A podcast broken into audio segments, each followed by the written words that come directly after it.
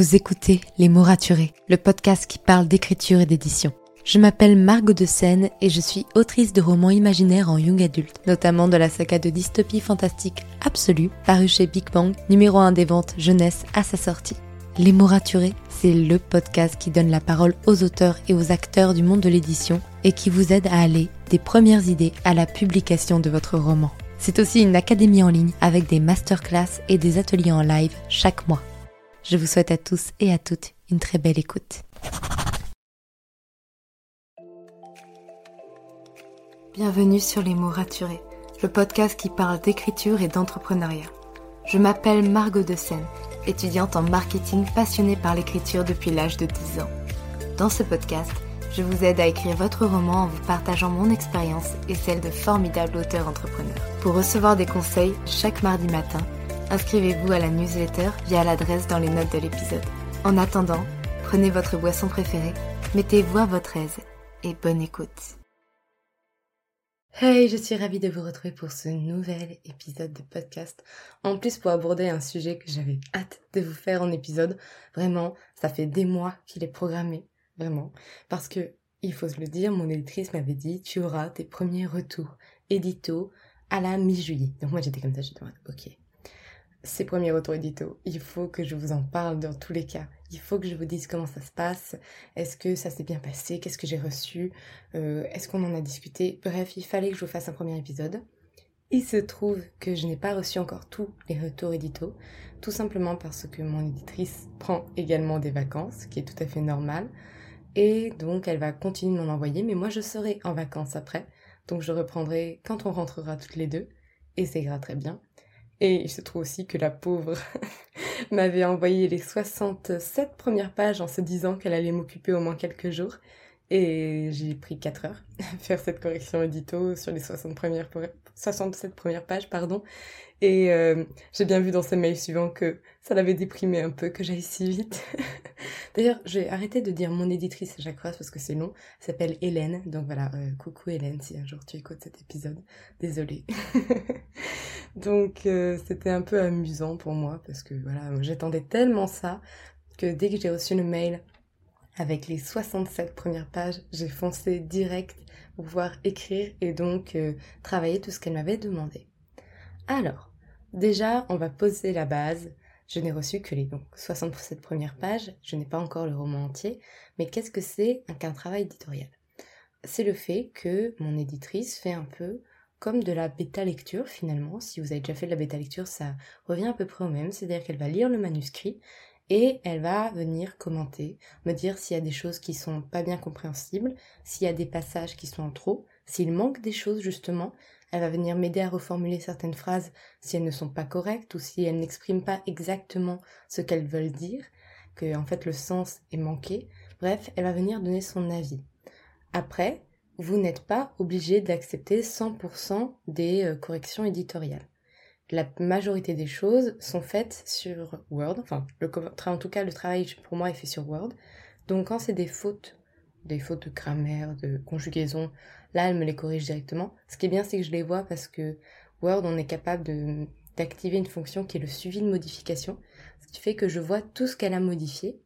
Donc, la moindre faute qui a été corrigée est surlignée. Enfin, je peux voir quand il y a quelque chose qui a été supprimé, remplacé par autre chose. Donc ça, c'est super. Ça permet d'éviter qu'elle modifie des choses et que je le vois pas. Et, en plus de ça, quand il y a quelque chose qui la gêne, la dérange, qu'elle ne comprend pas, elle vient me faire un commentaire Word, c'est-à-dire qu'elle ne modifie pas le texte, mais elle me dit, bah ça c'est la manière dont, il porte ce personnage, je comprends pas du tout comment c'est, je comprends pas quelle position ils prennent. Je donne cet exemple parce que c'est vraiment quelque chose qui est dans mon manuscrit, c'est qu'à un moment donné, une personnage est blessée et se fait porter par deux autres, et elle ne comprenait pas comment elle était portée. Parce que pour moi c'était limpide et finalement j'ai assez peu décrit la manière, donc euh, en fait je me suis pas rendu compte que je l'avais pas bien décrit. Pareil, elle vient me faire des commentaires en mode Bah, là, il y a quelqu'un qui vient de se faire tuer. Euh, certes, il se connaissait pas trop, mais il pourrait être un peu plus choqué. Est-ce que tu pourrais rajouter du dialogue? Et je me dis Ah, c'est vrai, tiens. Euh, quand même, euh, il y a des choses où effectivement, moi, dans ma tête, c'est un personnage tellement secondaire à l'histoire parce qu'il meurt très très vite que je me rends pas compte que c'est quand même un personnage qui meurt devant leurs yeux et que c'est assez violent. c'est pour vous donner un peu l'ambiance absolue. Donc voilà, c'est à peu près ça le travail éditorial. Parfois, euh, il y a des travaux éditoriaux qui sont beaucoup plus lourds que ça. Moi, mon manuscrit, il avait déjà été réécrit beaucoup de fois, donc il était déjà bien propre. Donc, j'ai envie de dire qu'il était, il y avait moins de boulot à faire dessus. Surtout que j'avais fait une réécriture récemment qui était passée par euh, des bêta lectrices qui, m'avaient aidé à corriger, à supprimer des tics de langage et tout ça. Après, euh, il y a des auteurs qui envoient parfois soit leur premier jet, soit leur première réécriture à leur éditeur, surtout quand ça fait longtemps qu'ils travaillent ensemble et donc il n'y a pas besoin de convaincre l'éditeur, notamment dans le cadre d'une saga par exemple. Là, et parfois il y a beaucoup plus de travail à faire et l'éditeur peut dire bah ce chapitre-là il va pas du tout, euh, là il y a un problème là, et en fait il va venir aiguiller l'auteur. Mais comme je disais, l'auteur n'est pas obligé d'accepter 100% de euh, ce qui est demandé. Notamment moi, euh, j'ai un exemple assez particulier. Dans mon prologue, à un moment donné, on décrit le fait que le personnage il est totalement subjugué par ce qu'il voit. Et un truc que j'aime bien faire et qui à mon avis est très inspiré de Pierre Bottero sans m'en rendre compte, j'aime bien parfois laisser des toutes petites phrases, voire des, juste des mots à la ligne, et euh, pour euh, en fait lâcher le mot comme dans un souffle, euh, et donner cette illusion de c'est juste là. Enfin, je sais pas comment décrire ça, mais genre il va décrire tout ce qui le fascine, et on finit le paragraphe, on saute une ligne, et là c'est marqué fascination, et on change de phrase, on change de paragraphe encore. Et c'est un truc que j'aime bien faire. Et la première fois que mon éditrice l'a vu, forcément, elle, elle était en mode, bah, il te manque un déterminant. c'est la fascination, ou ma fascination, ou une fascination. Enfin, déjà que c'est pas une phrase parce qu'il n'y a pas de verbe, mais euh, ça l'a, ça l'a questionné. Et donc là, je me suis dit, bah en fait non, moi j'aime bien la manière dont ça, dont c'est fait. J'ai envie de le garder comme ça. Donc j'ai répondu à son commentaire parce que quand elle m'a envoyé le document Word, moi c'était pour que je le renvoie plus tard.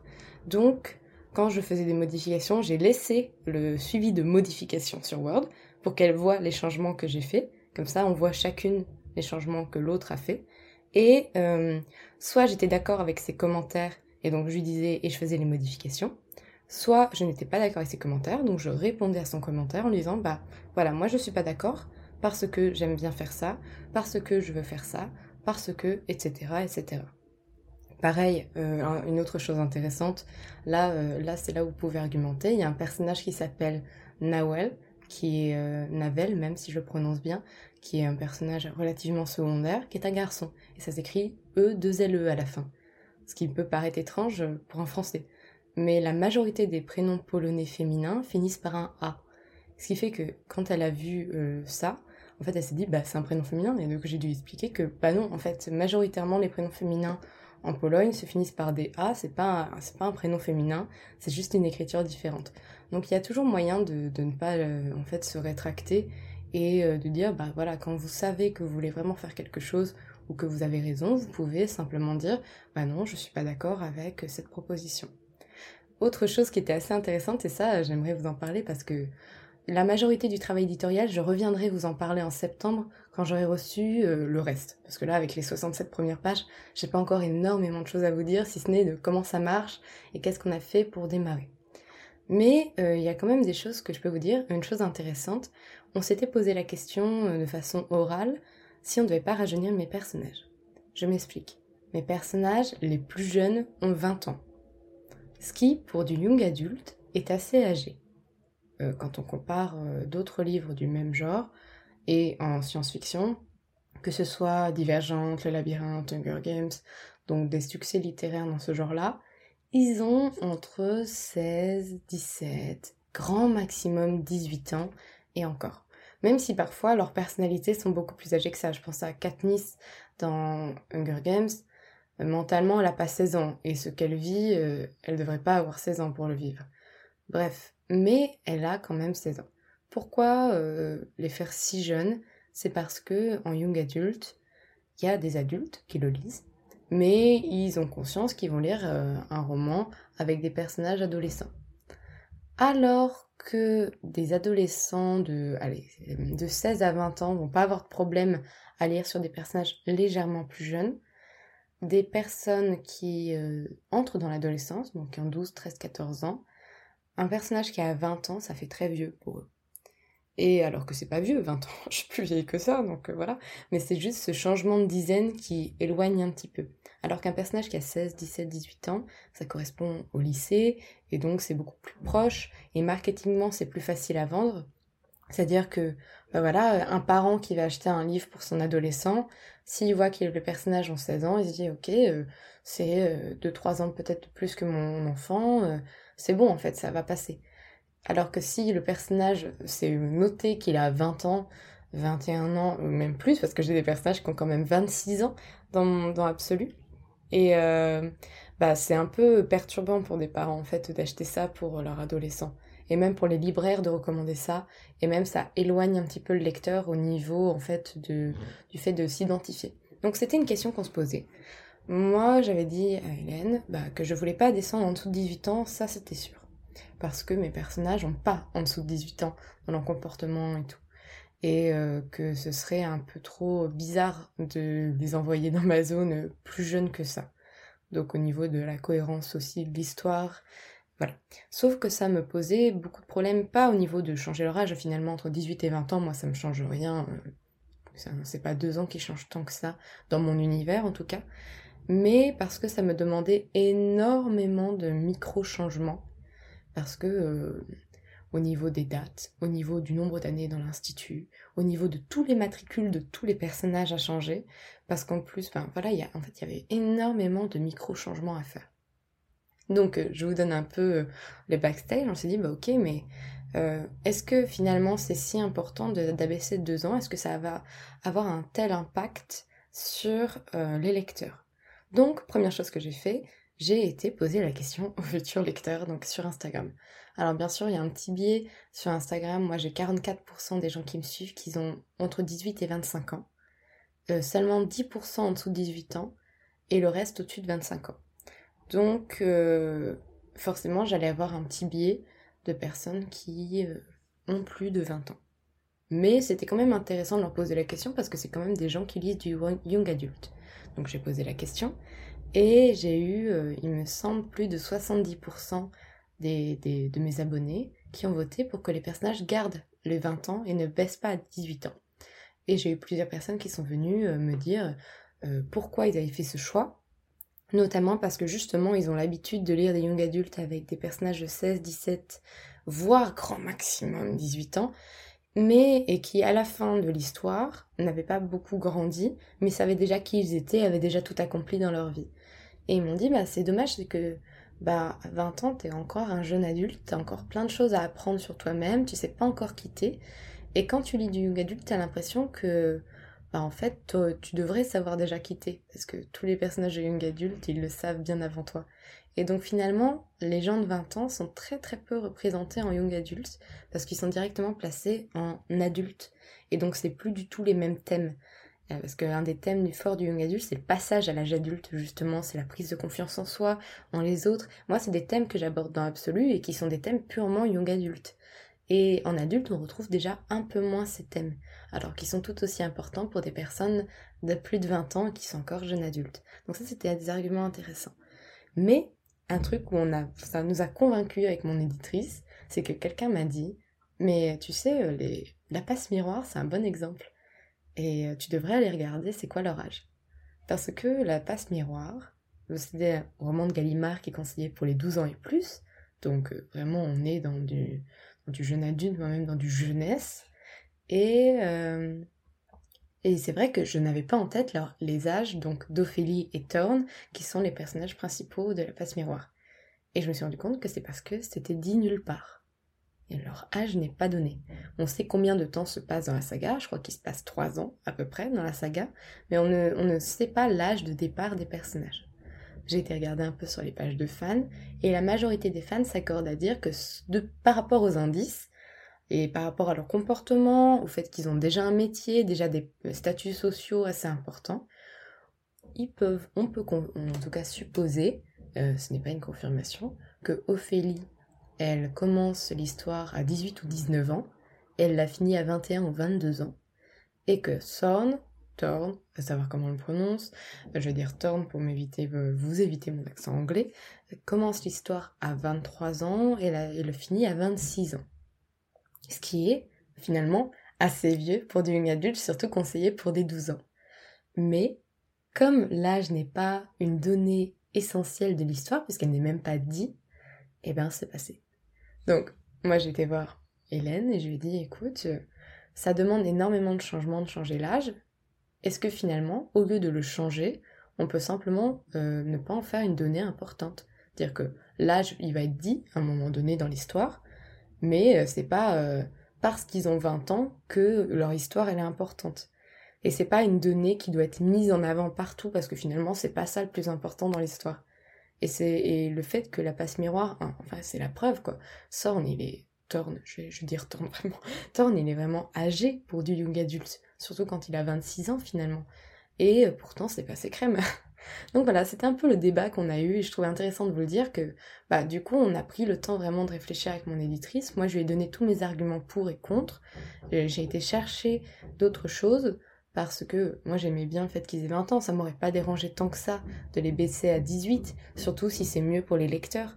Mais déjà, voilà, dans mes abonnés, ils étaient plutôt pour les 20 ans, donc voilà, déjà c'était important d'écouter aussi la voix de ça. Et en plus de ça, je me suis rendu compte que finalement, bah, un succès littéraire comme La Passe Miroir, les personnages étaient quand même âgés et ça n'avait pas posé problème. Donc euh, ça, c'était pour vous dire que le travail éditorial, c'est pas juste recevoir les commentaires de son éditeur et dire oui, oui, oui, oui, à absolument tout ce qu'il dit. Non, c'est une discussion, comme le contrat, comme absolument tout.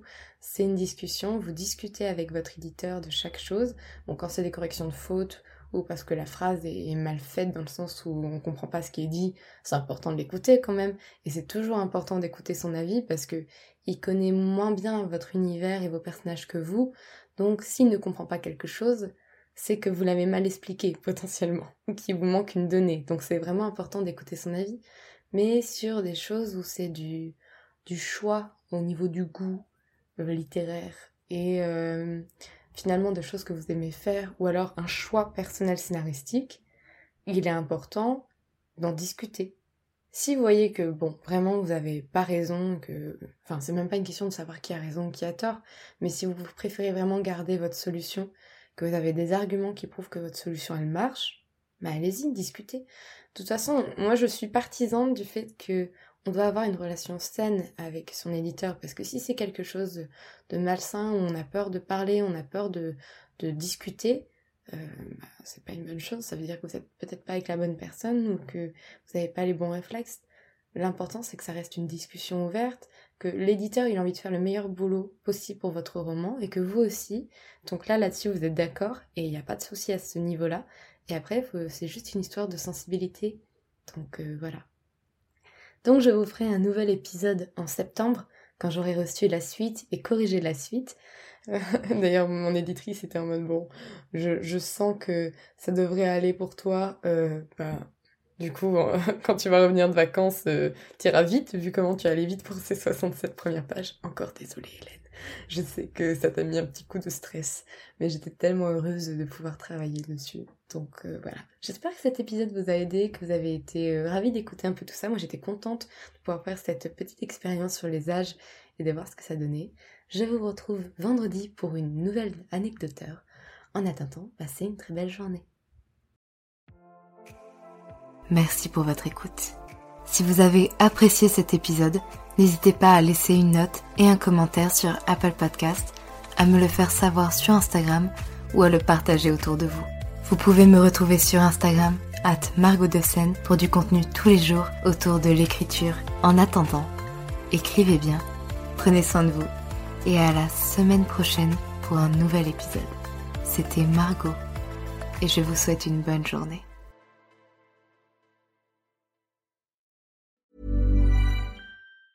When it comes to finding great deals on mobiles, we've gone beyond expectations at Curry's. Maybe you want the latest Samsung Galaxy A34. We've got all the latest models on the award winning ID Mobile and Vodafone networks. Maybe you want a better deal. We've got deals on data, trade ins, cashback, and more. See for yourself at your nearest Curry's store. And if you want free next day delivery, look online at carphonewarehouse.com. Order before 8 pm for free next day delivery in most areas, subject to availability, excludes bank holidays.